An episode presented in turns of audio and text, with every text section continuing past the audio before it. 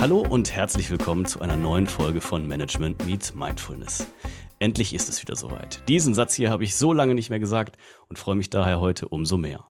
Wir sind zurück nach einer gefühlten Ewigkeit. Wie ihr ja wisst, der Podcast ist häufig eines der ersten Projekte bei mir, das leider zurückstecken muss, wenn es irgendwie knubbelig und eng wird zeitlich.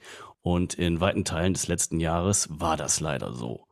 Jetzt habe ich aber wieder Bock und habe mich deswegen super gefreut, dass der heutige Gast Kontakt aufgenommen hat. Manchmal braucht es ja einfach den Impuls von außen, um ja, das Ganze wieder ins Laufen zu bringen. Die heutige Folge ist also, wie ihr vermutlich erahnt, eine Interviewfolge. Zu Gast ist Fabian Esrich. Fabian ist ein umtriebiger Typ. Er hat nach seinem Bachelor als Wirtschaftsingenieur und einem Master in Technology und Management vornehmlich als Management Consultant gearbeitet. Mittlerweile ist er Geschäftsführer von zwei Unternehmen sein Schwerpunkt liegt dabei in den Bereichen Vertrieb, Akquise und Personal Branding. Und darüber wollen wir heute auch sprechen. Hallo Fabian. Hallo Philipp, vielen Dank äh, für die Möglichkeit heute und ich bin froh, dass ich dich zum richtigen Zeitpunkt angeschrieben hatte. Absolut, absolut. Wir haben das jetzt gerade im Vorfeld schon kurz angesprochen. Ich habe gedacht, so jetzt könnte es mal wieder passieren, jetzt könnte ich mal wieder ein Interview machen und es verging ungefähr eine Woche. Da kam dann deine Nachricht. Also manchmal ist es einfach dann der Gruß ans Universum und der wird erwidert. Wo treffen wir dich denn gerade an? Ich sitze tatsächlich im äh, schönen Norden in Dänemark und äh, heute unter tatsächlich sehr, sehr blauem Himmel, was äh, gerade im Januar natürlich nicht selbstverständlich ist, aber umso schöner. Absolut, absolut. Die Firmen, wo du Geschäftsführer bist, die du mitgegründet hast, wo du tätig bist, die sind aber eigentlich in Deutschland ansässig. Ist das richtig? Das ist richtig. Ähm, wir sind äh, tatsächlich eine Remote First äh, Company, beziehungsweise mhm. mit, mit, mit, dem, mit den beiden Companies, die wir gerade vorantreiben. Steffen, mein Mitgründer, sitzt auch in München und mhm. ähm, entsprechend sind die Firmen auch dort zugeordnet. Die Tatsache, dass äh, Steffen und ich uns als äh, ja nicht nur Freunde, sondern eben dann auch äh, Mitgründer getroffen haben oder zusammengetan haben, sollte eben nicht durch die geografische Lage beeinflusst werden. Und mhm. äh, wir hatten eigentlich dann daraus äh, ergebend eigentlich gar keine andere Wahl, als ja eine Remote-Kultur aufzubauen. Und äh, entsprechend sitzen nicht nur wir, sondern auch alle unsere Mitarbeiter verteilt in Deutschland, aber auch im, äh, im Ausland. Und äh, mhm. bin aber ja, auch großer Fan der, der Remote-Kultur, weil man einfach auch viel von zu Hause arbeiten kann und das in zu manchen Zeiten auch einfach effizienter ist. Absolut, absolut. Wie handhabt ihr das denn? Macht ihr dann irgendwie gar keine Treffen oder sowas persönliche oder habt ihr dann irgendwie einmal oder zweimal im Jahr irgendein Event oder so, wo ihr zusammenfindet? Wie handhabt ihr das? Ja, wir hatten jetzt tatsächlich letztes Jahr zwei Events, eines im Sommer und eins im Winter. Mhm. Ähm, ich glaube, der physische Austausch, der ist dann tatsächlich nochmal, hat nochmal einen anderen Effekt, einfach weil man auch nochmal sich als Mensch näher kommt, weil man auch nochmal andere Themen äh, besprechen kann. Ähm, aber das dient dann meistens eher der, der Bespaßung und mhm. weniger der inhaltlichen Bearbeitung, weil dafür haben wir dann unterm Jahr genügend Zeit, äh, in effizienter Art und Weise dann entsprechend vom, vom Homeoffice aus zu arbeiten. Mhm. Ich weiß nicht, wie siehst du das? Bist du auch ein Remote-Fan? Bin ich tatsächlich, ja. Ähm, mir begegnet allerdings jetzt immer mehr, dass die Leute auch wieder das Bedürfnis haben, im Büro zusammenzukommen. Oder halt bei der Arbeit, wo auch immer das ist. Und ja, ich persönlich bin aber tatsächlich auch ein, Remote-Fan. Äh, ich arbeite sehr gerne von zu Hause oder eben auch manchmal an äh, anderen Orten, die halt nicht zu Hause sind. Ich kann das auch ganz gut, äh, glaube ich zumindest, rede ich mir selber ein.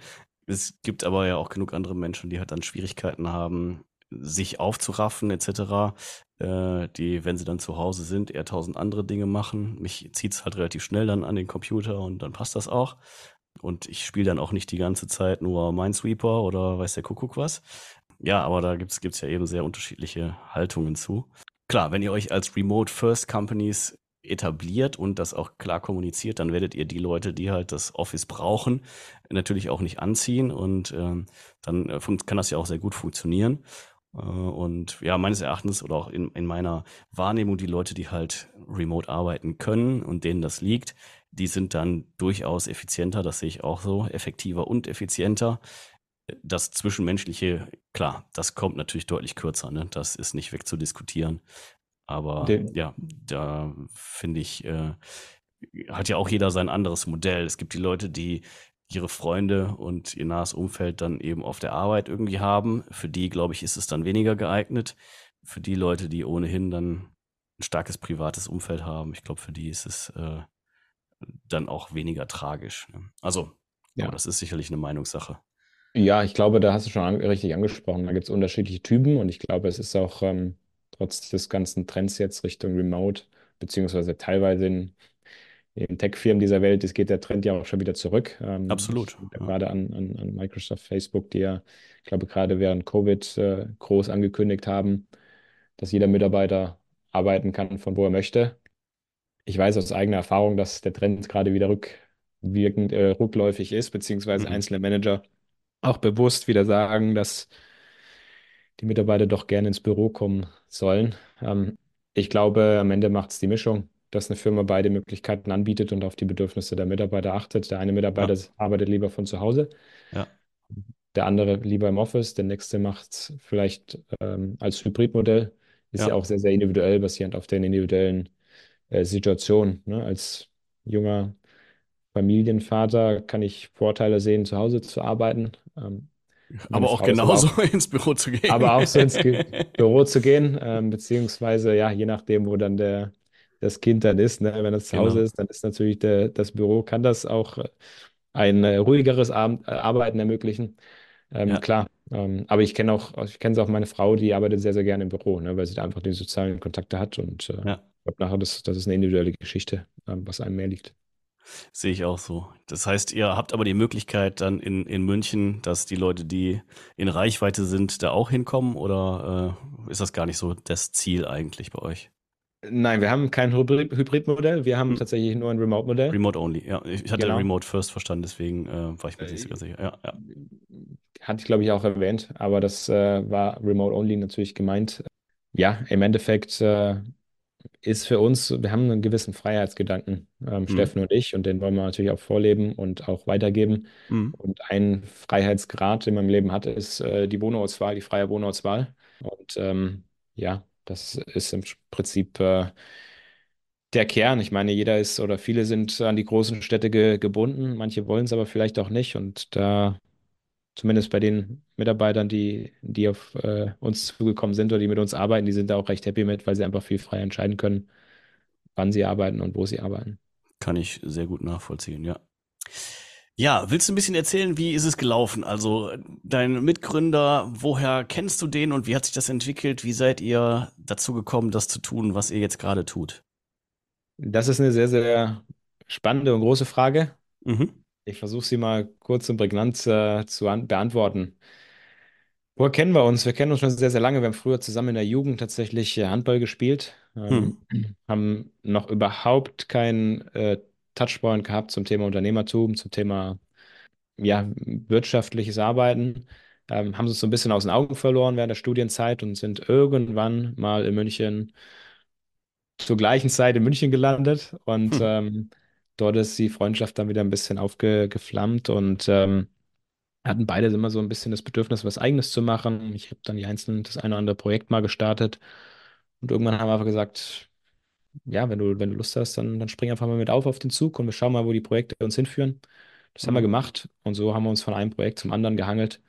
Ähm, es gab mehrere, kann ich durchaus sagen, äh, die auch äh, nicht erfolgreich waren, aber ich glaube, das ist der, normale Schritt, dann bis, zu, bis man das, das Thema findet, was einen auch, auch äh, finanziert tagtäglich. Mhm. Und ähm, uns irgendwann dann Gedanken gemacht, was ist es eigentlich, A, was uns Spaß macht und B, was aber auch äh, anderen Leuten, anderen Firmen Probleme bereitet. Und dadurch, dass wir das eine oder andere Projekt gemeinsam angestoßen hat, hatten, das nicht erfolgreich war, haben wir natürlich die ein oder anderen Painpoints auch mitbekommen und mhm. äh, so kam dann das eine zum anderen.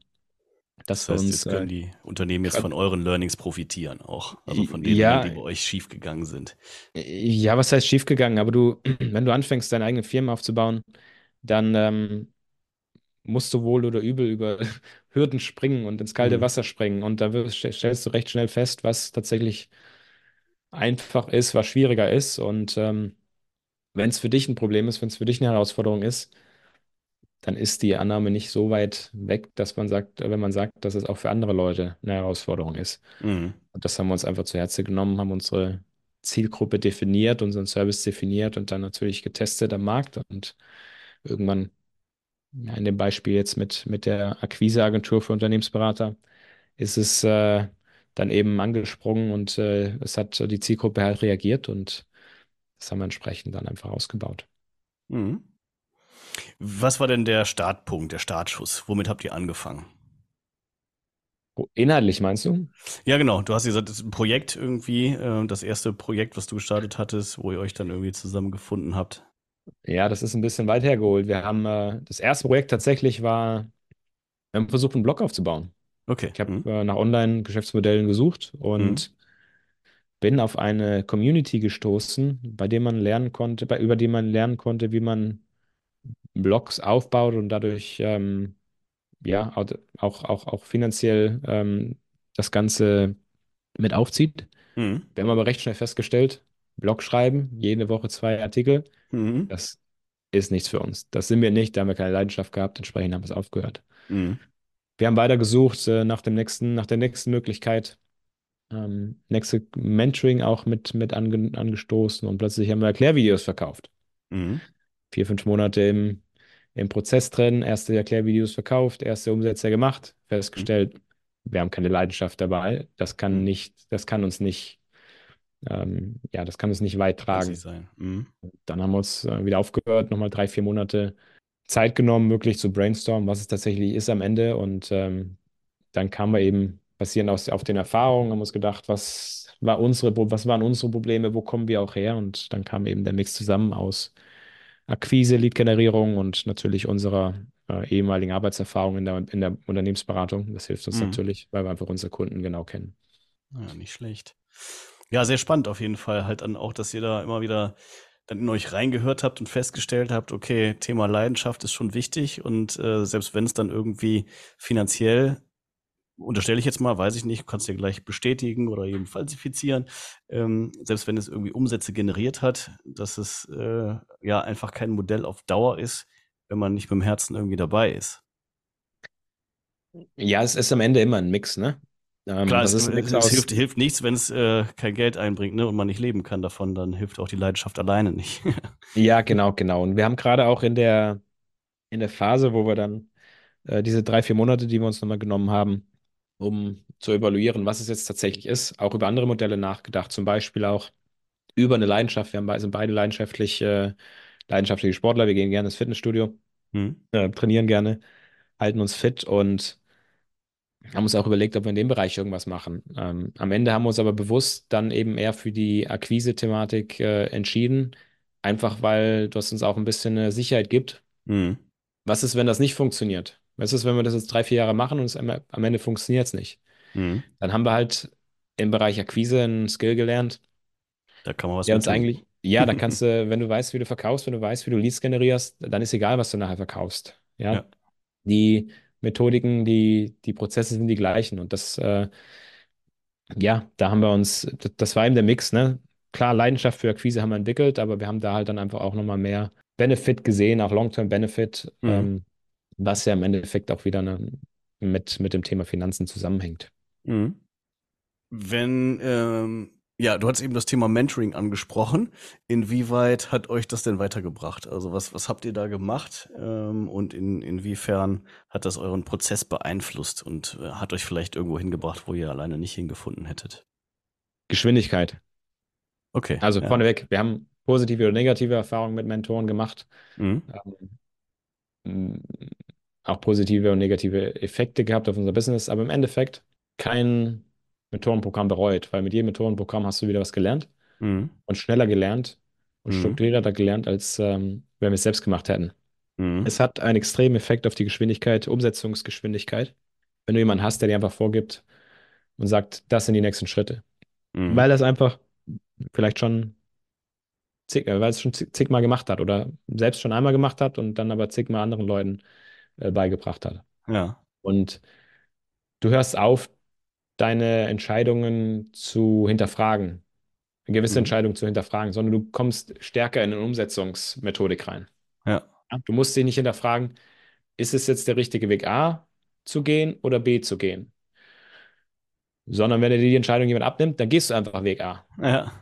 Ja, und du kriegst ja nie eine richtige Antwort drauf. Wenn du das nicht hast, kriegst du ja nie eine richtige Antwort drauf, ob A oder B richtig oder Richtig falsch wäre. war. Ja. Weil selbst wenn A gut ist und gut läuft, weißt du nicht, ob B der bessere Weg gewesen wäre. Ja. Und dieses, diese Zweifel, die hast du halt weniger, wenn du, wenn du, wenn du ins Mentoring gehst. Ja, oder Mentoring nimmst. Es gibt, wie gesagt, also wir sind teil- mittlerweile auch im Mentoring-Bereich aktiv. Das ist so im Prinzip die zweite, das zweite Standbein, was wir uns äh, gerade aufgebaut haben, Mhm. weil wir eben an das Konzept kaufen, gla- glauben. Aber wir wissen auch, da gibt es natürlich unterschiedlichste Service- und Qualitätslevel da draußen und äh, nicht, nicht, nicht jedes Mentoring-Business hat unbedingt ein, positives Image, aber wenn man es mal durchgemacht hat Mhm. und die Mehrwert, den Mehrwert erkannt hat für sich selbst, glaube ich, ist eigentlich ja unabdingbar, dass man dann, dann, dann wirst du es weitermachen. Ich weiß nicht, hast du mal mit Mentoren gearbeitet? Ja, habe ich, habe ich. Wie war deine äh, Erfahrung? Gute Erfahrung gemacht. Ja, bringt einen auf jeden Fall auch weiter, äh, weil wie du halt gesagt hast, natürlich, du hast immer wieder äh, Stellschräubchen oder Momente, wo man sich halt fragt, okay, was ist jetzt der, der richtige Weg, der nächste Schritt? Ähm, wie kann man das Ganze halt dann in irgendeiner Form ja, entweder beschleunigen oder halt die Entscheidung treffen, mache ich's, mache ich's nicht und was ist die Reihenfolge etc. Also gibt's ja sehr, sehr viele Punkte. Und ja, von daher allein diese, diese Stringenz äh, ist, glaube ich, ein großer Vorteil. Und ja, die Geschwindigkeit führt natürlich dazu, dass du einfach die Erfahrungen sammelst. Und dann gibt's ja so gesehen keine schlechten Erfahrungen, sondern es gibt halt nur die Erkenntnis, funktioniert, funktioniert nicht. Und ähm, ja, ich nehme halt dann gerne das Beispiel eines Wissenschaftlers, ne, der eben seine Versuche macht und der weiß, von den x Versuchen, da gehen halt Zahl Y in die Hose äh, und das ist aber so, das hat er vorher eingepreist, das weiß er und das ist in Ordnung so. Und dann weiß man eben einen Weg, wie es nicht funktioniert und unterm Strich kommt man aber halt so weiter. Und ich glaube, das ist der, der große und, und das, das, das Spannende daran. Unser Mentoring gibt einem natürlich da ein Stück weit auch einfach dann Sicherheit, ne? ähm, dass man ja im Glauben ist, das Richtige zu tun, weil jemand, der in einer ähnlichen Situation war, da schon mal Erfahrungen mitgemacht hat. Und ja, ich glaube, das hilft durchaus. Ja, absolut. Wie eine Frage dazu. Klar. Als ich, bevor ich das erste Mal einen Mentor eingekauft habe, sozusagen, oder gebucht hatte, habe ich mich jahrelang davor gesträubt, Geld für einen Mentor auszugeben, weil ich immer gesagt habe, ja, ich kann es ja selber. Was will er mir Mhm. jetzt erklären? Ich kann es irgendwo selber nachlesen und muss es eh selber ausprobieren. Wie lange hat es bei dir gedauert, um tatsächlich den ersten Mal, das erste Mal mit einem Mentor zusammenzuarbeiten? Ja, das ist eine sehr gute Frage, die kann ich ehrlich gesagt gar nicht so leicht beantworten, weil ich immer mal wieder, also das, das eine ist, ich habe, und da kann ich jetzt gar nicht sagen, wann das gewesen ist, halt immer mal wieder auch so im Business-Umfeld Leute gehabt, die äh, einfach mehr wussten, mehr Erfahrung hatten und habe die manche Dinge gefragt und ne, äh, dadurch hatte ich jetzt kein klassisches Mentoring-Programm, aber ähm, ja, dann halt eine ähnliche Situation, ne? Ähm, und dann, aber das war natürlich unbezahlt. Und bezahlt, boah, äh, schwer zu sagen. Schwer zu sagen. Kann, nee, kann ich dir leider jetzt so, so genau nicht sagen. Hatte ich jetzt nicht so diesen Moment, weil ich hatte immer mal wieder dann auf unterschiedlichen Wegen ja, Hilfe, also Mentoring oder Coaching, was auch immer, in Anspruch genommen. Hatte da jetzt aber nicht so den, den, den Riesenpunkt. Aber klar, also irgendwann steigen halt dann auch die Budgets, die man einsetzt, ne? Also das, von daher. Da, äh, das kann ich bestätigen. Also Mentoring ist von, von Mentoring zu Programm zu, zu Programm teurer geworden bei uns. Ähm, aber interessanterweise, und das ist auch ein Learning gewesen, jedes Einzelne hat sich ähm, finanziell sehr schnell refinanziert gehabt. das ist mal ein Fazit, oder? Ja, das finde ich sehr gut. Ja. Ja, also beim ersten hat es drei Wochen gedauert Okay. und wir hatten den ersten Kunden gewonnen, der das wiederum refinanziert hat, weil ohne das Mentoring hätte ich diesen Kunden nicht gewonnen gehabt. Und das ist eigentlich Ja. auch ein, ja, gut zu wissen, äh, wenn man die Erfahrung gemacht hat, weil dann kann man einfacher mit dieser Entscheidung, ob man da jetzt Geld investieren soll oder nicht, auch umgehen. Ne? Klar, wenn es äh, halt ein Investment ist, ne? Wenn es keine Kosten sind, sondern einfach äh, Ja, ja, ja. Geld, Geld, wo wieder mehr draus wird. Ja, dann ist es auf jeden Fall eine sinnvolle Geschichte. Ja, sehr cool. Wollen wir ein bisschen über die Firmen reden? Du hast jetzt schon gesagt, das eine, der eine Part ist das Mentoring, der andere Part ist irgendwie äh, Vertrieb, Akquise, Lead-Generierung. Wie äh, unterscheiden sich die drei Unternehmen, die ihr gegründet habt und was, was macht die einzelne Firma so? Du darfst sie auch gerne benennen. Ja, gerne, gerne. Ähm, ich glaube, wenn man sie in zwei Firmen aufteilt, ist, glaube ich, die, die richtige Anzahl. Ähm, Okay. Ähm, weil es inhaltlich äh, ja zweigeteilt ist. Das ähm, eine ist Peak Pilot, äh, da geht es tatsächlich darum, als Akquiseagentur, als Akquise-Sparring-Partner für Unternehmensberater äh, zu, zu arbeiten. Ähm, wir kommen selbst aus der Unternehmensberatung, wir kennen die Kernprobleme, die ein Unternehmensberater hat, insbesondere, dass er keine Zeit hat und trotzdem Akquise machen muss, weil er bis um abends um elf im Hotel an irgendeinem Projekt sitzt. Das ist halt äh, in der, in der Welt äh, leider so. Leider, was heißt leider? Es ist halt in der Welt so. Ähm, und äh, dort helfen wir insbesondere, ja, ich sag mal, kleineren Beratungen, Beratungshäusern tatsächlich auch proaktiv Akquise zu machen. Hm. Ähm, die jetzt insbesondere nicht von einem Riesennetzwerk oder auch der Riesenmarke à la McKinsey äh, und Co. profitieren können. Und ähm, basierend auf den Learnings und auf unserem eigenen Mentoring-Programm, das wir selber durchgeführt haben damals, haben wir uns eben Gedanken gemacht, dass wir diese Learnings gerne weitergeben möchten.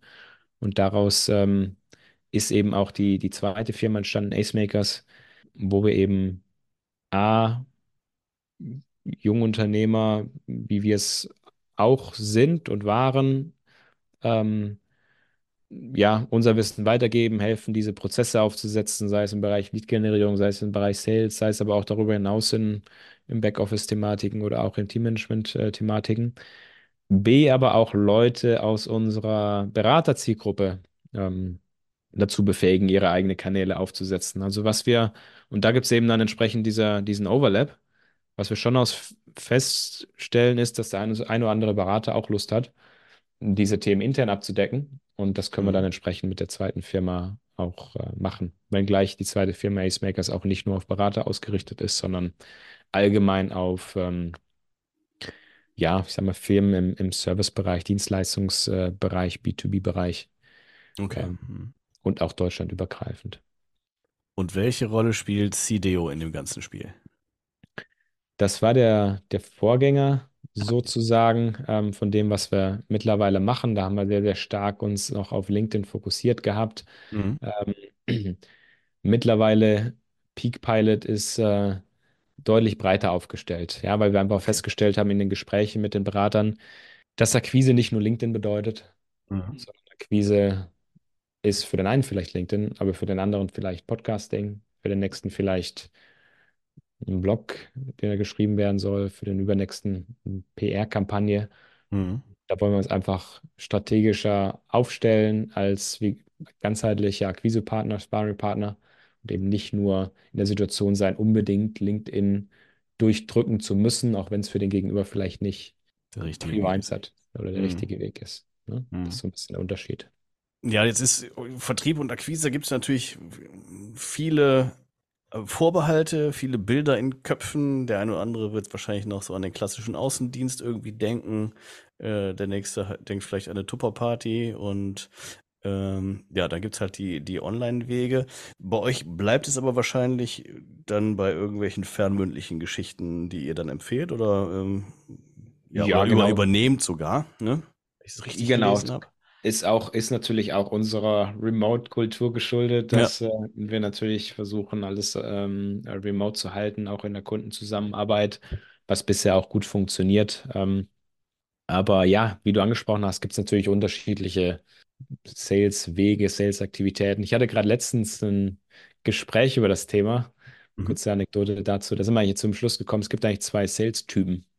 Bin Mhm. gespannt, ob du das äh, bestätigst gleich. Es gibt den High-Pressure-Sales-Typ und es gibt den Low-Pressure-Sales-Typ. Der Mhm. High-Pressure-Sales-Typ ist, äh, kannst du dir wahrscheinlich so vorstellen, dass der, der im lila Anzug und Krawatte, äh, ja, da sitzt und äh, dir im Prinzip keinen Freiraum lässt und dich im Prinzip in den, in den Kauf reinzieht. Mhm. Und der Low-Pressure-Sales-Typ, das ist äh, derjenige, der ja eher beratend äh, tätig ist zu dir, beziehungsweise er versucht, deine Probleme zu lösen, die zu evaluieren und dann zu schauen, ob man eine Lösung hat, um gemeinsam zu schauen, ob man, ob man da eine Lösung findet. Aber aus dem Gespräch damals oder vor, vor, vor ein paar Tagen sind genau diese zwei Typen rausgekommen. Ich weiß nicht, kannst du das bestätigen oder hast du auch, äh, hast du noch einen weiteren Typ? Also, sagen wir mal so, Vertrieb und Sales, das ist jetzt nicht mein Steckenpferd. Von daher äh, ist meine Meinung da jetzt, glaube ich, nicht entscheidend, aber so aus eigener Wahrnehmung äh, sehe ich das absolut so, ne? Das, äh, ja. Das Aber die wurde, die wurde ja bestimmt schon mal was, ähm, schon mal was verkauft oder aber versucht klar, ganz klar, ganz klar. Also die beiden, die beiden Typen kenne ich, die, die habe ich, habe ich beide vor meinem geistigen Auge. welchem, äh, welchem, welchem würdest du denn, äh, welcher gefällt dir denn mehr als Kunde, potenzieller Kunde? Äh, also sagen wir so, High Pressure halte ich nicht viel von. Äh, ist jetzt ist meine persönliche Einstellung. Ne? Ich glaube zwar, dass das äh, durchaus erfolgreich ist am Ende des Tages, aber eher auf kurzfristigen Erfolg ausgelegt ist. Und da meine Ansätze immer langfristig sind, bevorzuge ich einfach persönlich den, denjenigen, der berät und dann am Ende des Tages das empfiehlt, von dem er wirklich aus Überzeugung auch glaubt, dass es das Richtige ist. Und wenn beide halt diese Meinung haben, dann ist das aus meiner Sicht vielversprechender. Ähm, aber kurzfristig bringt das andere sicherlich Zahlen, wenn man jemanden in den Vertrag reingequatscht hat ähm, und mit, mit aggressiven Methoden und äh, keine Ahnung. Aber das ist halt, ist Geschmackssache, ne? So wie es halt die einen Verkäufertypen gibt, gibt es ja auch die anderen Kundentypen. Und äh, wenn man es, wenn es einem halt dann gelingt, mit High Pressure jemanden irgendwie auch auf die Euphoriewelle drauf zu kriegen, äh, dann schwimmt er da vielleicht auch mit und ist dann auch mega happy und hat halt auch keine Nachkaufreue. Ähm, bei mir wäre es halt dann eher so, dass ich dann das Gefühl hätte, wenn ich eingegangen wäre da drauf, dass ich so ein bisschen überrumpelt worden bin und das ist halt, das, das mündet dann bei mir schnell in Nachkaufreue und das ist ja eigentlich das, was man nicht will. Ja, das kann ich nur bestätigen. Ich bin, glaube ich, äh, ähnlich gestrickt. Ja, Punkt. Ja, es äh, ist für mich auf jeden Fall schon mal sehr sympathisch und ähm, ja, ich glaube halt auch, dass, dass der Nutzen einfach größer ist, ne? Weil letztendlich ist es ja so, dass äh, wenn man jemanden so reinquatscht und in Kauf nimmt, dass es eben keine Win-Win-Situation ist, sondern Win-Lose, dann ist es halt immer ja nur, nur von kurzer Dauer. Und äh, ich, ich mag's ich mag Win-Win, ich glaube da fest dran, sagen wir es mal so. Was sind denn nach deinen Erfahrungen äh, die, die größten Fehler oder die häufigsten Fehler, die äh, im Vertriebsprozess auftauchen? Ist das High Pressure oder ist es da vielleicht, gibt es da was ganz anderes, äh, Ja, ich glaube, ich glaube gar nicht, dass High Pressure unbedingt ein Fehler ist. Es gibt ja, wie gesagt, äh, wahrscheinlich genügend Cases, wo das auch funktioniert. Also es hat Hm, ja seine Berechtigung. Ich glaube, am Ende muss man schauen, was man für ein Typ ist, sondern was man selbst persönlich glaubt. ja. Ähm, aber klar gibt es, äh, glaube ich, ein paar allgemeine Fehler, die man auch selbst äh, äh, ja, gemacht hat, gerade am Anfang de- der, der Reise. Ich glaube, ein Thema, was da immer aufkommt, was ich, wo ich mich auch selbst ertappt hat, als ich damals bei Google, ich war ja noch eine gewisse Zeit bei Google im Sales. Ja, ich habe das eben kurz Ähm, übersprungen. Ich hoffe, das war in Ordnung für dich. ey, alles gut, alles gut. Aber da haben wir auch ein Sales-Training gemacht und da hatten wir die typische Aufgabe gekriegt, verkaufen wir jetzt diesen Stift, ne? Hm, Und äh, zu der Zeit hatte ich halt 0,0 Sales-Erfahrung. hm, Und ich bin dann sofort in den Pitch reingesprungen. Gesagt, hm, schau mal her, dieser Stift, der ist super toll und der kann Briefe schreiben und er sieht dabei noch super sexy aus, den kannst du auch noch überall vorzeigen und du bist plötzlich der beste Typ in der Welt. Ja, und hm, der Gegenüber hat dann gesagt, ja, aber ich will gar nicht der coolste Typ in der Welt sein, ich habe ein ganz anderes Problem. Und das hat mir so schon mal aufgezeigt, du musst erstmal den Gegenüber verstehen und dessen Probleme verstehen, um sicherzustellen, dass dein Pitch auch zielgerichtet ist. hm, Ja, also zu schnell in den Pitch reinzugehen, ist, glaube ich, ein, ein Kern, ein Kernfehler oder ein, ja, ein Kernfehler, den du eigentlich am Anfang machen kannst. hm. Hast du noch weitere äh, wichtige Punkte, die jetzt gerade irgendwie so für wenig vertriebserfahrene Menschen irgendwie ja mit, mit kleinen Mittelchen große Erfolge erzielen können oder große Verbesserungen, sie vor großen Ja, Fehlern ich bin immer, ja, ja, ich bin immer ein großer Fan davon, Kontrolle über den Prozess zu behalten. Äh, das heißt für mich immer ein sehr, sehr sauberes Tracking, sauberes CRM-Tracking, also ein, eine CRM-Datenbank zu führen, wo, wo alle Informationen über den Interessenten enthalten sind und die Hm, Gespräche auch zusammengefasst werden. Und dann vor allem auch, was ich dann mit Kontrolle über den Prozess äh, meine, am Ende des Gesprächs muss immer einen nächsten Schritt geben. Ein, ja, wir melden uns dann zurück von einem Interessenten, ist wertlos. hm, Immer nächsten Schritt, wenn es möglich ist, einen Termin einstellen, kurzes Feedbackgespräch in ein paar Tagen, äh, wann auch immer der richtige Zeitpunkt ist, aber es muss ein Follow-up äh, eingestellt sein. hm, Und wenn das tatsächlich nicht gehen sollte, dann muss ich schauen, dass ich in meinem CRM-System das Follow-up für mich einstelle, damit ich wieder dann entsprechend darauf äh, zugehen kann auf den Interessenten. Denn im Endeffekt, mhm. im Endeffekt hast du so viele Gespräche, dass du vergisst, mit wem du was wann besprochen hast. Und wenn du es dir nicht sauber notierst, nicht sauber immer den nächsten Schritt festhältst und die Erinnerung einstellst, dann wirst du, dann wirst du diese Follow-ups vergessen. Mhm. Und man merkt halt schon, je mehr Kontakt du mit so einer Person hast, desto höher die Wahrscheinlichkeit, dass dann, dann tatsächlich auch mal ein Abschluss bei rumkommt. Eigentlich nachvollziehbar, ne? Ganz klar, weil. Ja, Beziehungs- Relationship Building, ne? Genau, ja. Vertrauen, Vertrauen aufbauen. Ja, und die Situationen verändern sich ja permanent. Also der, derjenige, der heute keinen Bedarf hat, der kann natürlich morgen schon wieder einen ganz anderen Bedarf haben. Ähm, und ja, dann, dann kommt man halt vielleicht zur rechten Zeit einfach, ne? So wie du, wenn du mir jetzt die E-Mail, äh, die Nachricht geschickt hast. wie sieht's aus mit dem Podcast, ne? Hättest ja. du dich letztes Jahr gemeldet, wäre es wahrscheinlich nichts geworden. Das, genau, ja. genau, genau. Und da gibt es ja auch ähm, Businessmodelle oder Produkte, die, die, die haben einfach einen viel längeren Sales Cycle. Also ein Beispiel, wir haben arbeiten mit einer, mit einer Strategie- und Transformationsberaterin zusammen, also Unternehmensberatung auf dem höchsten Level mit mhm. den äh, Management-Ebenen, C-Levels von DAX-Firmen. Ja, wenn die mit einem mit einem CEO von irgendeiner DAX-Firma oder von einem großen, aus einem großen Mittelstand das erste Mal spricht, dann weiß sie noch gar nicht, wie ihr Produkt aussieht. So ein Strategieprojekt mhm. ist ja in, immer individuell zugeschnitten auf den Kunden. Mhm. Ja, ich muss ja die individuelle Kundensituation erstmal verstehen, um dann zu evaluieren zu können, wie sieht denn jetzt meine Unterstützung aus. Und wenn du halt so ein Produkt hast, so einen Service hast, dann kommst du gar nicht drum herum, mehrere Touchpoints mit dem Interessenten zu haben. Weil was willst du im ersten Gespräch ein 200.000 Euro Projekt oder ein 500.000 Euro Projekt verkaufen, wenn du nicht mal weißt, welche Probleme er gegenüber hat. Ja. Ob es das löst, ja, absolut. Ja, und, und das ist ja dann auch eine Timing-Frage. Ne? Diese Projekte die, oder das, der Bedarf nach so einem Projekt, der entwickelt sich ja auch. Und wenn du dann als, als Vertriebler, in unserem Fall, oder im Fall unserer Kunden als Berater, regelmäßig im Austausch bist, regelmäßig bei dem Gegenüber im Kopf bist, dann weiß der auch, wenn er dieses Problem hat, dass er auf dich zukommen kann. Aber dazu mhm. musst du halt regelmäßig in Kontakt bleiben. Mhm wenn du jetzt, also wenn es halt diese regelmäßigen, diesen regelmäßigen Kontakt aus und Austausch gibt, ähm, bist du dann ein Fan davon, jedes Mal trotzdem wieder neu zu pitchen oder geht es tatsächlich dann nur mal darum zu fragen, wie es äh, Wetter ist und wie es einem geht? Naja, der Pitch bringt mir ja nichts, wenn ich rausfinde, dass es beim Gegenüber nicht die richtige Situation ist. Das heißt, ja. äh, tatsächlich geht es darum, sich abzudaten, zu verstehen, in welchem, welcher Situation der Gegenüber gerade ist, welche Painpoints der Gegenüber hat und die können sich ja auch ändern. Mhm. Und dann gemeinsam zu evaluieren, wenn der Zeitpunkt richtig ist, ob äh, eine Kollaboration gegebenenfalls äh, hilfreich sein kann oder nicht. Mhm. Plus, der Gegenüber weiß natürlich auch ab einem gewissen Punkt, was ich, was ich mache. Ne? Gerade wenn es mehrere Austausche gibt. Klar, absolut. Bringt jetzt nicht bei jedem, bei jedem Gespräch dann wieder zu wiederholen, hey, by the way, Darf ich, ich mal meine A, Unternehmenspräsentation ja, vorstellen? ich mache A und äh, ich könnte das verkaufen. Ne? Das, ja. äh, so baust du aber auch keine, keine, keine qualitativ hochwertige Beziehung auf, sondern dann weiß der Gegenüber ja sofort, dass es nur um dir nur um das Verkaufen geht. Und ich glaube, ja. ich glaube nicht, dass das hm, langfristig dann Erfolg haben wird. Glaube ich auch. Ja, absolut. Also du musst ja Vertrauen aufbauen, dass der Gegenüber im Zweifelsfall selber sagt, hey, ich möchte mit dir zusammenarbeiten. Ganz genau, ja. Best Case ist natürlich, irgendwann meldet er sich von alleine, aber ja, bis dahin ist einfach ein weiter Weg, ne? Bis dahin ist ein weiter Weg, ja. Das war der erste Teil des Interviews mit Fabian Esrich.